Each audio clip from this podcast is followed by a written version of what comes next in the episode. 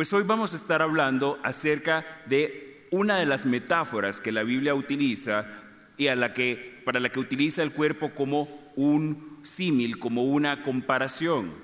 Y la enseñanza de hoy se titula Compañerismo se escribe con C de cuerpo y comunidad. Vamos a hablar acerca del compañerismo, que es el tema que hemos estudiado en los grupos Paz a lo largo de esta semana. ¿Cuántas personas están participando de los grupos Paz y están participando de la campaña?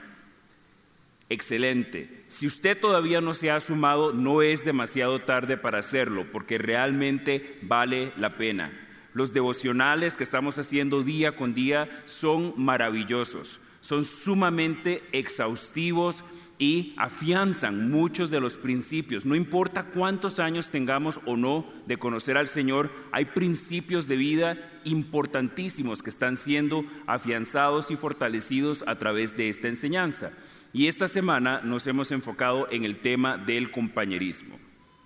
Algunas definiciones de compañerismo. El compañerismo se define como una relación amistosa de colaboración y solidaridad entre compañeros. También se define como la actitud de quienes se acompañan y se apoyan entre sí para lograr algún fin. Compañerismo también se denomina como esta clase de vínculo entre compañeros, así como la situación de armonía y buena correspondencia entre ellos. Y finalmente, una cuarta definición nos dice que el compañerismo es el sentimiento de unidad que surge entre los integrantes de un grupo o una comunidad humana. Vean todo lo que engloba esta palabra de compañerismo. Nos dice que es una relación, que es una actitud, que es un vínculo, pero también es un sentimiento. Y como casi todas las cosas importantes en esta vida, podríamos decir que el compañerismo también es una decisión, porque todos podríamos venir y congregarnos acá y salir y entrar todos los días o todos los fines de semana o a todas las actividades y decidir que no nos vamos a relacionar con nadie más en, este, en esta comunidad o en este cuerpo. Como decir, vengo a lo que vengo, me llevo lo que me quiero llevar y doy media vuelta y me voy. Pero esa no es la voluntad ni el corazón de Dios para nosotros. Él nos constituyó en un cuerpo y en una comunidad porque Él quiere que tengamos una relación estrecha, cercana, intencional e interdependiente entre nosotros, como los órganos del cuerpo. En el video vimos también quien se nos hablaba de varios sistemas. Mencionaron el sistema nervioso, nos hablaron del sistema endocrino, el digestivo, el urinario, el respiratorio, circulatorio, el inmunitario, el linfático, reproductor, el esquelético, muscular y uno nuevo para mí, que no lo conocía con ese nombre, el integumentario, que era nuestras uñas, nuestra piel y nuestro cabello. Entonces, y les prometo que esta no va a ser una clase de biología humana. Digamos que podría ser una clase de biología espiritual. Pero nosotros podríamos pensar y preguntarnos, ¿y si nosotros fuésemos, cada uno de nosotros, un miembro del cuerpo, cuál miembro seríamos? Ustedes se han puesto a pensar cuál miembro serían ustedes dentro del cuerpo. Si ustedes serían un ojo, un pie, una uña, digamos que no encarnada, eh, que serían, no sé, el cabello, las manos, los pies. ¿Qué órganos serían ustedes? ¿Qué, ¿Qué órgano sería cada uno de nosotros dentro de este cuerpo que llamamos el cuerpo de Cristo? A mí me gusta pensar, pensar en términos de estos eh, sistemas que hay varios ministerios de nuestra congregación que se asemejan a los sistemas que se mencionaron en el video. Por ejemplo, yo pienso que el ministerio de Levántate, que hoy vimos las dos fechas, buenísimo para quienes no han ido todavía a este retiro, vale la pena, tanto hombres como mujeres, asistir a él. Yo lo asemejaría al sistema respiratorio, porque abre espacio para que el Espíritu Santo respire aliento de vida y se mueva con poder en nosotros trayendo un oxígeno espiritual. También me gustaría pensar que este número creciente de predicadores y maestros que estamos eh, cultivando acá en nuestra iglesia se está pareciendo al sistema circulatorio, porque procura inspirar y movernos a todos a la acción para que nuestro cuerpo se mueva y para que crezca y se desarrolle. Los grupos paz, como en el que estamos haciendo este estudio de la campaña, se asemeja al sistema reproductor, porque el sistema reproductor es uno que busca multiplicar y también hacer crecer el número de convertidos y discípulos en el cuerpo de Cristo. Yo diría que el sistema muscular podría ser los cursos y talleres, que también vimos algunos anunciados hoy, que ofrece la COMU porque desarrollan nuestras fuerzas y capacidades o conocimiento fundamentales para nosotros. Y un último ejemplo podría ser el, el, esquelético y el integumentario, porque podríamos decir que la administración y todo el mantenimiento u operaciones que a veces pasan desapercibidos en medio de nosotros, pero ellos son los que le dan estructura y, como la piel mantienen en orden y en cada lugar a cada miembro de esta comunidad. Así que realmente no es tan distante el ejemplo este que es bíblico acerca de cómo se parece la vida en comunidad, en la comunidad de Dios, cómo se parece a nuestro cuerpo. Y para ello vamos a ir a la palabra en Primera de Corintios capítulo 12. Y vamos a estar, ese va a ser nuestro texto base para la reflexión o para la enseñanza del día de hoy. Y leo para ustedes a partir del versículo primero de Primera de Corintios 12. Dice, ahora, amados hermanos, con respecto a la pregunta acerca de las capacidades especiales que el Espíritu nos da, no quiero que lo malentiendan. Ustedes saben que cuando todavía eran paganos, fueron llevados por mal camino y arrastrados a rendir culto a ídolos mudos. Por lo tanto, quiero que sepan que nadie que habla por el Espíritu de Dios maldice a Jesús y nadie puede decir que Jesús es el Señor, excepto el Espíritu Santo. ¿Qué quiere decir esto? Quiere decir que es por la revelación de un solo Espíritu, el Espíritu Santo de Dios, que nosotros vinimos al conocimiento de que Él era el camino, la verdad y la vida. Y ese fue el pase o el puente que fue creado para que nosotros entrásemos al cuerpo de Cristo.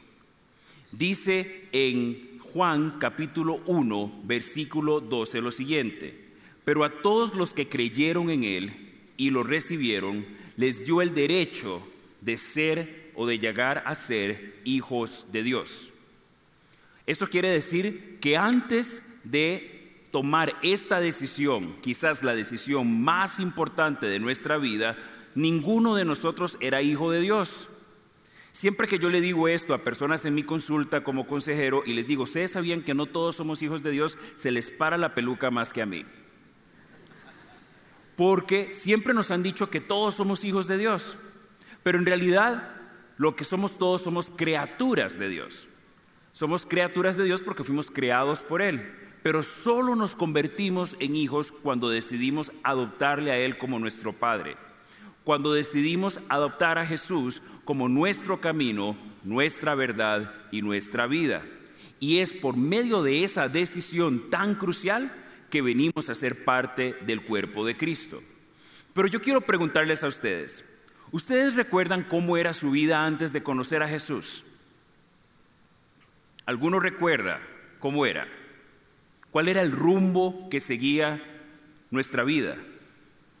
¿Qué frutos llevábamos? ¿Teníamos un propósito?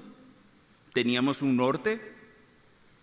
¿Vivíamos con una visión de largo, de largo alcance o vivíamos cada día así como acolló el partido, acolló el comido? ¿Teníamos una noción de para qué estábamos en esta tierra antes de conocer al Señor? Probablemente no. Yo estoy seguro que más de uno de nosotros andaba más perdido que el chiquito de la llorona. que andábamos como un abejón de mayo pegando en todo lado y que probablemente no teníamos claro un norte, ni un propósito o una razón de ser. Pero precisamente uno de los regalos de ser parte del cuerpo de Cristo y de vivir en compañerismo es encontrar un propósito, es encontrar un sentido de pertenencia, es encontrar un norte. Dice inclusive, miren cuánto nos ama Dios, cómo ama a Dios, cómo ama a Dios al Padre, que nos llama, que nos puede llamar hijos de Dios y lo somos. Eso lo dice en primera de Juan 3.1. Miren cuánto amor nos ama nuestro Padre, con cuánto amor nos ama nuestro Padre que nos llama sus hijos y eso es lo que somos. Qué lindo es pasar a ser hijos de Dios y no solamente criaturas. Desde ese momento nuestro nombre fue escrito en el libro de la vida y fuimos añadidos en el árbol familiar de Dios para ser parte de su cuerpo. Entonces yo le voy a invitar a que usted se vuelva a su hermano o a su hermana, a la persona que tiene a su lado, y que usted le diga, somos hermanos en Cristo. Y ya no caminamos en orfandad. Porque muchos de nosotros, y yo diría que todos nosotros éramos huérfanos espirituales. Quizás teníamos a nuestro padre y a nuestra madre, o teníamos a alguien que cuidó de nosotros, pero espiritualmente éramos huérfanos antes de tomar esta decisión.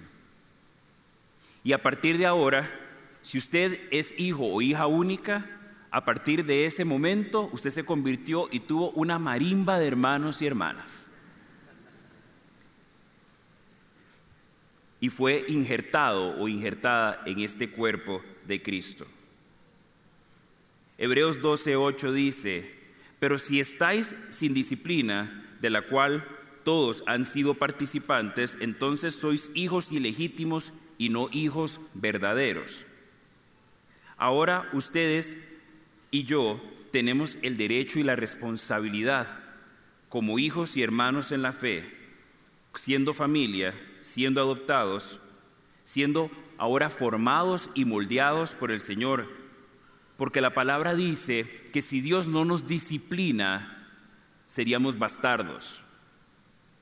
Y esa es una palabra bastante fuerte, pero eso también quiere decir que seríamos como hijos o como chicos o chicas sin un padre o una madre que los corrija.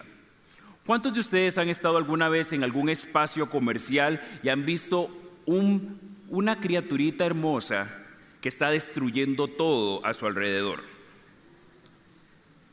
Parecía un angelito cuando entraba o una angelita, pero una vez que entró empezó a hacer un desmadre en aquel lugar. ¿Y cuántos de ustedes empiezan a sentir que todos sus músculos empiezan a tensar? Que ustedes sienten ganas de acercarse a ellos e imponerles manos y no necesariamente para orar? A mí me ha pasado. Pero ahí entonces el Espíritu de Dios me, me sostiene y me dice, suave, ¿verdad? No querés estar en las noticias de esa manera. ¿Verdad? Pero muchas veces nosotros nos hemos comportado quizás o hemos estado en esa situación de parecer como un chico o una chica que no tiene quien le corrija. Y así éramos antes de venir a ser parte del cuerpo de Cristo. Porque su palabra dice que a quien Él ama y a quien Él adopta, Él lo corrige. Y lo que pasa es que no podemos ser medio miembros del cuerpo de Cristo. Es que no se puede ser medio hermano o media hermana o medios esposos o medio a dieta. Tengo una tía que dice que ella está en tratamiento, que a veces trata y a veces miento.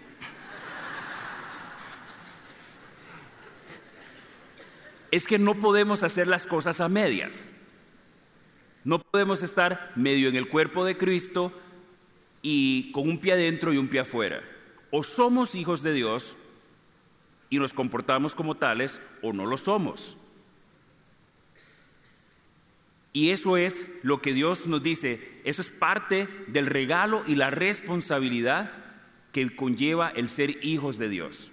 Ser hijos de Dios no solamente nos da derechos, sino que también nos da responsabilidades.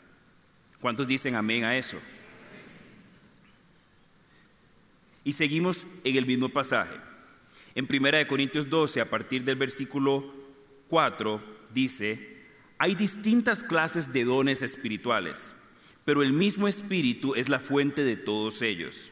Hay distintas formas de servir, pero todos servimos al mismo Señor. Dios trata de maneras diferentes, pero Él es el mismo Dios que hace la obra a todos nosotros, en todos nosotros. Y esto se ve reafirmado en Efesios capítulo 4, versículos del 4 al 6, que dice, pues hay un solo cuerpo y un solo espíritu, tal como ustedes fueron llamados a una misma esperanza gloriosa para el futuro, hay un solo Señor una sola fe, un solo bautismo, un solo Dios y Padre de todos, quien está sobre todos, en todos y vive por medio de todos. Entonces, aunque somos diferentes, aunque somos muchos, aunque hay diferentes dones y talentos y ministerios, hay una sola cabeza, hay un solo, un solo espíritu, hay un solo norte, y ese lo marca nuestro Dios. Y es que esa sangre de Cristo es como el combustible que corre por todo ese cuerpo y que hace que ese cuerpo funcione. Y es su palabra el único alimento que sostiene y sustenta ese cuerpo. Dios nos llama a vivir en unidad, pero no en uniformidad, porque todos somos diferentes, de diferentes estaturas, de diferentes apariencias físicas, con diferentes personalidades, con diferentes temperamentos, con diferentes talentos, con diferentes pasiones. Entonces, eso quiere decir algo muy interesante, que nuestro Dios es el Dios de la diversidad. Y esa palabra ahora está muy cargada de una connotación política, de una connotación social, y a veces sentimos que el tema de la diversidad es un tema exclusivo de solo un cierto sector de la sociedad, o por lo menos eso es lo que nos han tratado de vender. Pero si vemos la palabra de Dios, nos damos cuenta de que, de que Dios es el Dios de la diversidad. Diversidad en el cuerpo de Cristo, diversidad en la creación, diversidad en la especificidad de las habilidades y talentos que Él ha puesto en cada uno de nosotros. Todos, todos fuimos concebidos por Él y todos esos dones y todos esos talentos y todas esas habilidades fueron dadas para la mutua edificación de la tierra, la, mutua, edificación del cuerpo de Dios y del reino de Dios en la tierra. Así que ya no caigamos más en la trampa de creernos, de hacernos, de creer en esa idea limitada, como de que el tema de la diversidad se circunscribe a un tema de preferencias sexuales o de un grupo específico, porque nuestro Dios es el Dios que creó todo y que está en todos y que domina sobre todos.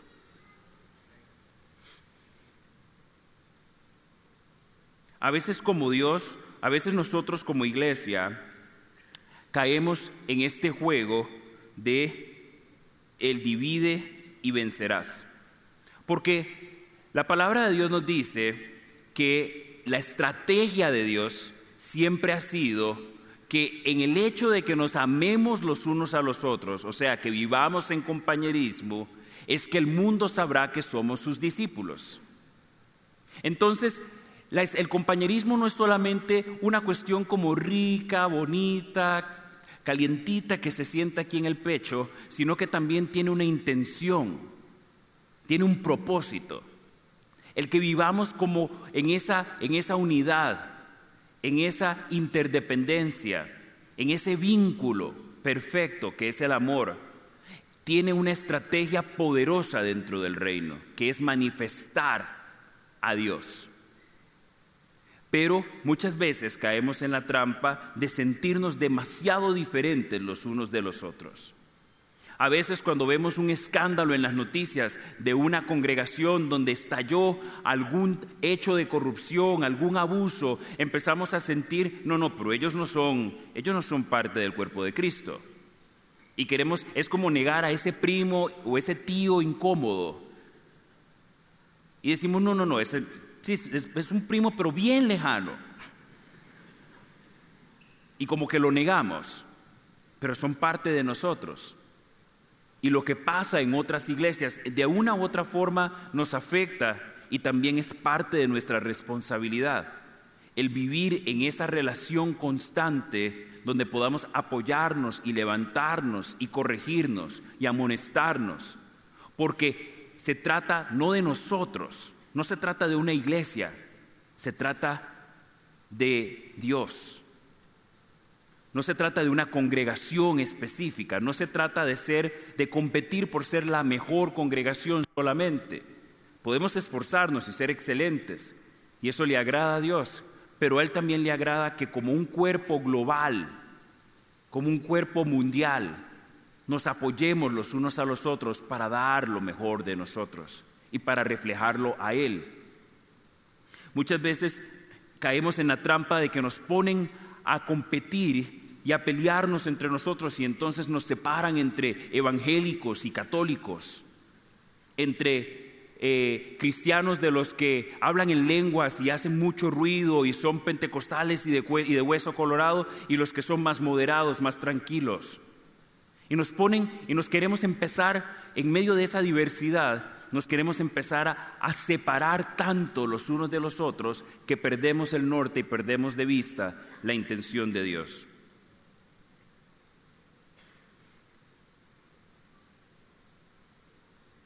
También a veces nos sucede que caemos nosotros o en otros lugares también presa de doctrinas tergiversadas que no están arraigadas en la palabra. Y empezamos a poner falsas enseñanzas en la boca de Dios y querer afirmar que Dios enseñó algo que realmente nunca ha salido de su palabra ni de sus labios. Y entonces se cumple lamentablemente esta, esta afirmación que hace Dios en su palabra cuando dice que mi cuerpo, mi, mi pueblo perece por falta de conocimiento. Es que fuimos llamados a vivir como la vid, a vivir como esas ramas pegadas en el racimo de uvas, en la planta de la uva, y estar completamente arraigados a Él, nutridos por su palabra, pegados a Él como nuestra cabeza, para no empezar a disparar en direcciones equivocadas, sino a tener un solo norte, a ser una familia que realmente está arraigada, entrelazada, unida. Y eso nos va a permitir a nosotros dar frutos que edifiquen y que sean de una misma calidad. Dice en el versículo 7, en, el mismo pasaje de Primera de Corintios 12, a cada uno de nosotros se nos da un don especial, un don espiritual, para que nos ayudemos mutuamente. A uno el Espíritu le da la capacidad de dar consejos, a dar consejos sabios. A otro el mismo Espíritu le da un mensaje de conocimiento especial. A otro el mismo Espíritu le da gran fe y a alguien más ese único Espíritu le da el don de sanidad. A uno le da el poder para hacer milagros y a otro la capacidad de profetizar. A alguien más le da la capacidad de discernir si un mensaje es del Espíritu de Dios o de otro Espíritu.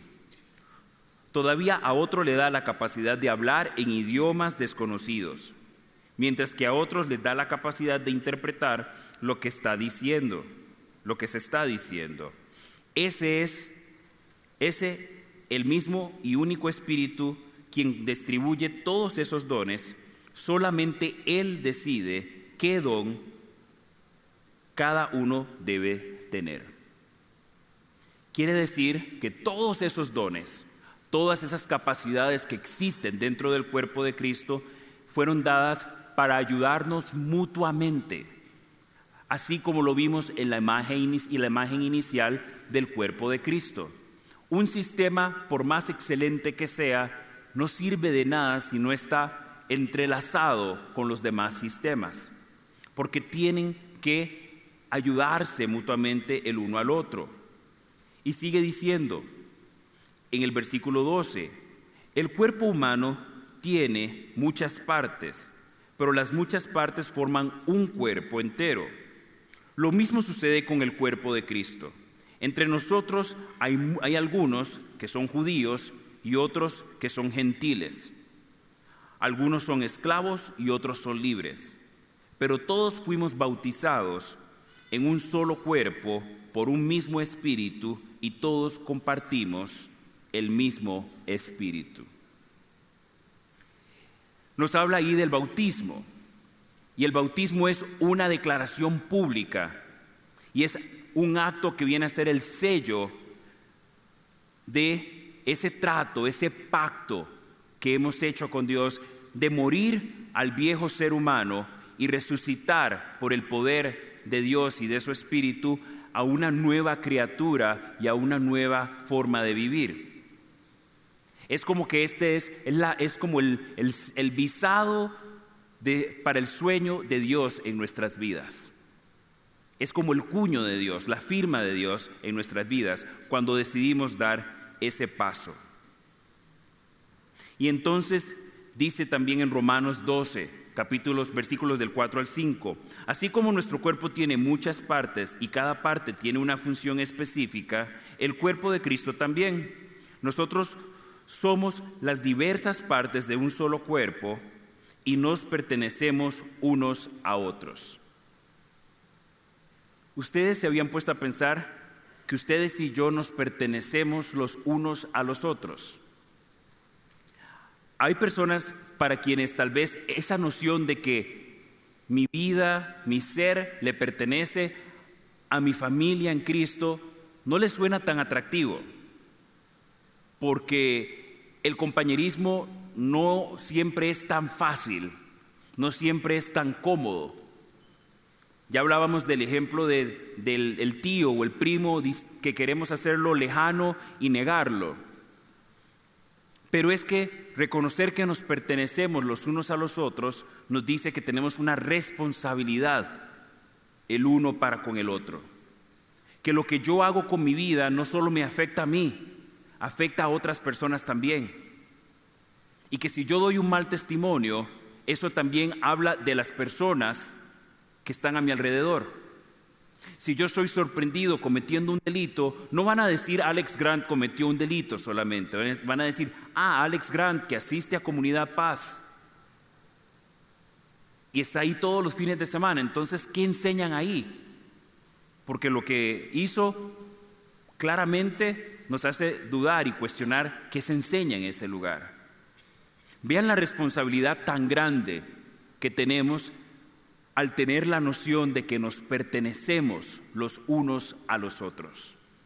Que lo que yo hago, para bien o para mal, tiene trascendencia en el reino y en el cuerpo de Cristo. Es que somos como los miembros de un equipo, somos como los miembros de una familia, donde hay padres espirituales de hijos espirituales, donde hay hermanos mayores espirituales cuidando de hermanos menores. Tenemos esa relación a los ojos de Cristo y tenemos esa responsabilidad también. Sigue diciendo en el versículo 14, así es, el cuerpo consta de muchas partes diferentes, no de una sola parte.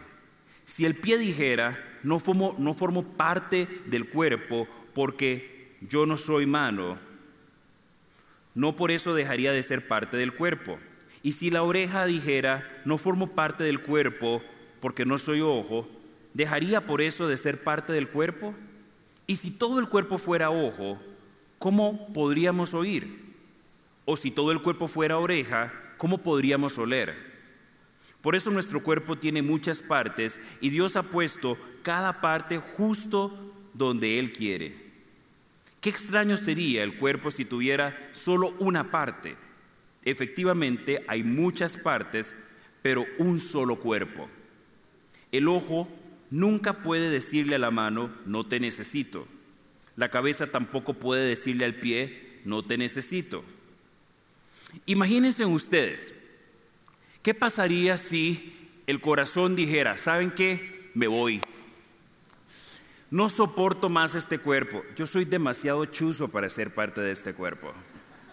Yo la verdad es que voy a buscarme otro cuerpo que esté más marcadito, que tenga así como un six-pack, ¿verdad? Que esté como más en forma, porque yo soy como otro nivel de corazón, no estoy como para este cuerpo, este cuerpo está, está mal.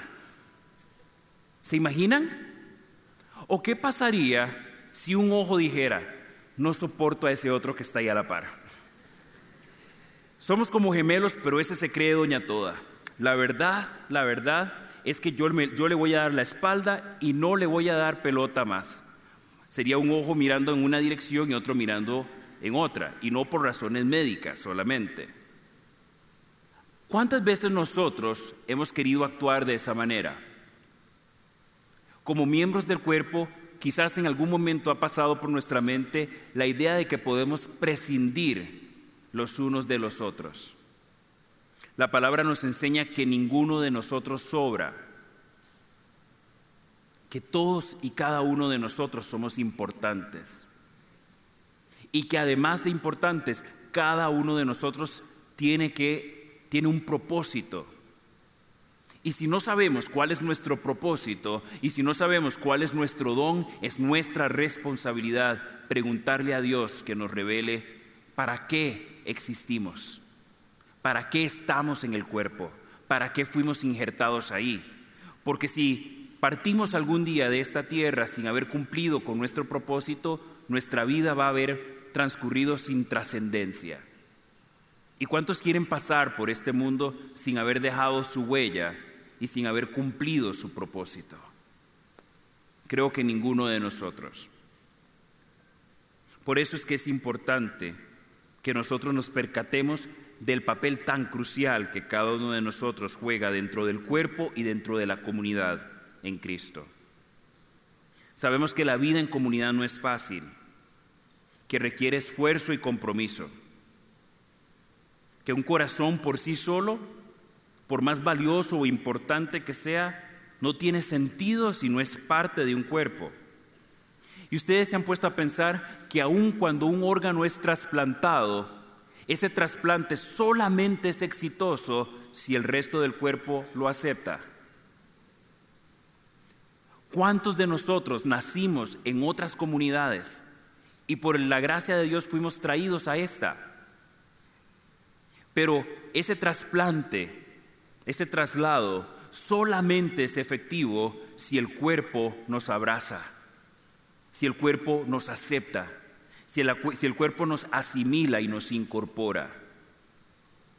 Y tenemos esa responsabilidad de hacerlo. No sabemos muchas veces cuando se abren las puertas de este edificio o el parqueo y empiezan a llegar las personas. No sabemos cómo viene cada persona. ¿Cuántos de nosotros llegamos aquí solos? Y tal vez no venimos en familia o no venimos acompañados de una amistad, de un conocido.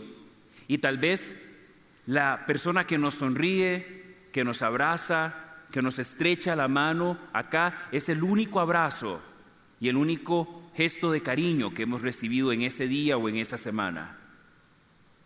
Ustedes se han puesto a pensar que cuando acá se nos anuncia que cuando ustedes al terminar el culto, cuando ustedes vean a personas salir del aula de clic con la bolsita que dice paz, que se acerquen y saluden a esas personas. No sabemos el impacto que venir por este espacio tiene sobre la vida de otras personas. Hace un par de semanas cuando, cuando Michelle enseñaba acá, cuando mi esposa enseñaba acá, y lo hizo maravillosamente bien, a mi parecer, objetivamente, ¿verdad? Alguien se le acercó en uno de los servicios y le dijo, mi negocio va de pique, estoy en quiebra, mi esposa me pidió que ya no quiere seguir más conmigo y quiere el divorcio. Y la verdad, he estado contemplando atentar contra mi vida. Pero lo que usted enseñó era lo que yo ocupaba escuchar el día de hoy. Es que no sabemos cuando las personas entran acá cómo vienen. Y también es nuestra responsabilidad pensar en cómo salen las personas de este lugar después de experimentar esta experiencia en comunidad con nosotros. Nos confronta con esa responsabilidad. Dice en el versículo 22, de hecho, algunas partes del cuerpo que parecieran las más débiles y menos importantes, en realidad son las más necesarias. Y las partes que consideramos menos honorables son las que vestimos con más esmero. Así que protegemos con mucho cuidado estas partes que no deberían verse, mientras que las partes más honorables no precisan esa atención especial. Por eso Dios ha formado el cuerpo de tal manera que les dé más honor y cuidado a esas partes que tienen menos dignidad. Nuestro valor nos lo da Dios. Y hay un valor agregado en el aporte que hacemos el uno al otro siendo parte de este cuerpo. A veces podemos creer o caer en la trampa de pensar que las únicas personas importantes en esta comunidad son las que se suben a este escenario o a este altar, porque son las más visibles. Pero hay toda una red de personas haciendo un trabajo importantísimo y valiosísimo para que todo esto funcione. Personas allá arriba, en el audio, en media, los servidores, las personas en el parqueo, todos funcionamos como un equipo para que esto fluya y funcione. Michelle y yo, desde el año pasado, lideramos un, ministerio que se llama Blend que es un ministerio de matrimonios de segunda oportunidad, con los tuyos, los míos y los nuestros. Familias donde alguno de los dos viene o ambos vienen con hijos de una relación anterior. Y es una experiencia maravillosa acompañar a estas familias. Pero nosotros tenemos claro que este, este, este trabajo no solo es producto de nuestro esfuerzo como pareja, sino también de las parejas que nos acompañan de Rider y Beltrán que preparan el espacio y nos dan acceso, de Ronnie y Nati que nos ayudan con la plataforma digital de lecturas y, se cercioran de que todo el material esté listo y ordenado para poderlo compartir. Somos toda una red, algunos más visibles y otros más invisibles, pero juntos sacamos la tarea. Y para ir terminando, dice en el versículo a partir del 25, esto hace que haya armonía entre los miembros a fin de que los miembros se preocupen los unos por los otros. Si una parte sufre, las demás partes sufren con ella. Si una parte se le da honra, todas las partes se alegran. Todos ustedes en conjunto son el cuerpo de Cristo y cada uno de ustedes es parte de ese cuerpo. A continuación, hay algunas de las partes que Dios ha designado para la iglesia. En primer lugar, los apóstoles, en segundo lugar, los profetas, en tercer lugar, los maestros, luego los que hacen milagros, los que tienen el don de sanidad, los que pueden ayudar a otros, los que tienen el don de liderazgo, los que hablan en idiomas desconocidos. ¿Acaso somos todos apóstoles? ¿Somos todos profetas? ¿Somos todos maestros? ¿Tenemos todos el poder de hacer milagros? ¿Tenemos todos el don de sanidad? ¿Tenemos todos la capacidad de hablar en idiomas desconocidos? ¿Tenemos todos la capacidad de interpretar idiomas desconocidos? Por supuesto que no. Por lo tanto, ustedes deberían desear encarecidamente los dones que son de más ayuda. Pero ahora déjenme mostrarles una manera de vida que supera a todas las demás. Yo llegué a Comunidad Paz hace siete años y medio. Y llegué como un exiliado, no porque viniese de otro país, pero venía herido, lastimado, golpeado del camino. Y llegué aquí para ser restaurado. Y llegando acá, me incorporé al Ministerio de Divorce Care, que hoy se conoce como Renacer, y ahí fui restaurado, fui levantado y eventualmente fui invitado a servir allí. Luego asistí a mi primer campamento con Ruta 7, con el Ministerio de Varones, y fue mi primera experiencia en comunidad, además del grupo de, de Renacer, con otros varones de la iglesia. Luego, tiempo después, eh, fui invitado a ir a Levántate. Y estando en el retiro de Levántate, don José Carlos, que anda por acá, se me acercó y me dijo, vos sos el que está cantando, que se oye ahí atrás. Deberías de cantar con nosotros. Y me invitó a audicionar para ser parte de Paz Music. Y les voy a confesar que la canción con la que audicioné fue Careless Whispers. No le digan nada al pastor, es un secreto entre ustedes y yo. Y aquí a todo galillo la cantamos, nos quedó lindísima, por cierto. Y el lugar de donde yo venía, me habían dicho, el año que viene vos no vas a servir en nada.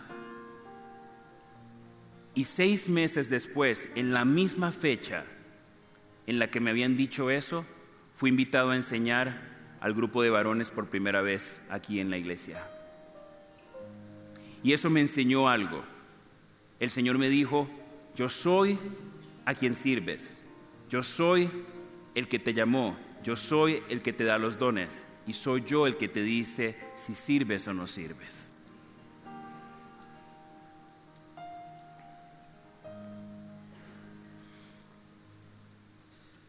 Y desde entonces, esta ha sido mi casa y esta ha sido mi nueva familia. Yo no sé si ustedes se habían dado cuenta, pero tienen un hermanito negro. Y recuerdo que dos años después, para el fin de año del 2014, don Ale me invitó por primera vez a enseñar acá, para un cierre de año. El mensaje de aquel entonces se llamaba Dejando atrás. Y y toda esta experiencia de caminar juntos en esta comunidad, una comunidad de perdonados para amar y servir, ha sido una experiencia maravillosa, una experiencia de aprendizaje, de restauración, de hermandad, de compañerismo. Recuerdo que con mis amigos de, Divorce Care o de Renacer, nos guardábamos campo y nos sentábamos todos juntos, parecíamos como chiquillos. Porque habíamos, después de haber sido desechados en relaciones que habían fracasado, habíamos sido abrazados por una nueva red de amigos y de hermanos. ¿Y cuántas personas no vendrán acá buscando lo mismo? En este mundo donde la gente está tan sola, tan aparte, tan aislada, todos queremos pertenecer a una comunidad. Todos queremos ser parte de algo o de alguien. Y nosotros tenemos aquí una comunidad maravillosa, de la cual podemos sentirnos orgullosos y en la que podemos invitar con total libertad a otras personas a venir sin temor a que tengan una mala experiencia. Y eso es una bendición inmensa de Dios y es una gran responsabilidad. Somos llamados a ser una comunidad de perdonados para amar y servir con autenticidad, con reciprocidad, con compasión, misericordia, sinceridad, humildad, con confidencialidad y con un contacto frecuente. Todo eso lo aprendimos esta semana en la campaña. Porque para eso estamos aquí en la tierra. Esperamos que esta enseñanza haya sido de gran bendición para tu vida. Si te gustó este mensaje, puedes suscribirte a nuestro canal y también seguirnos en redes sociales. Nos vemos en la Como.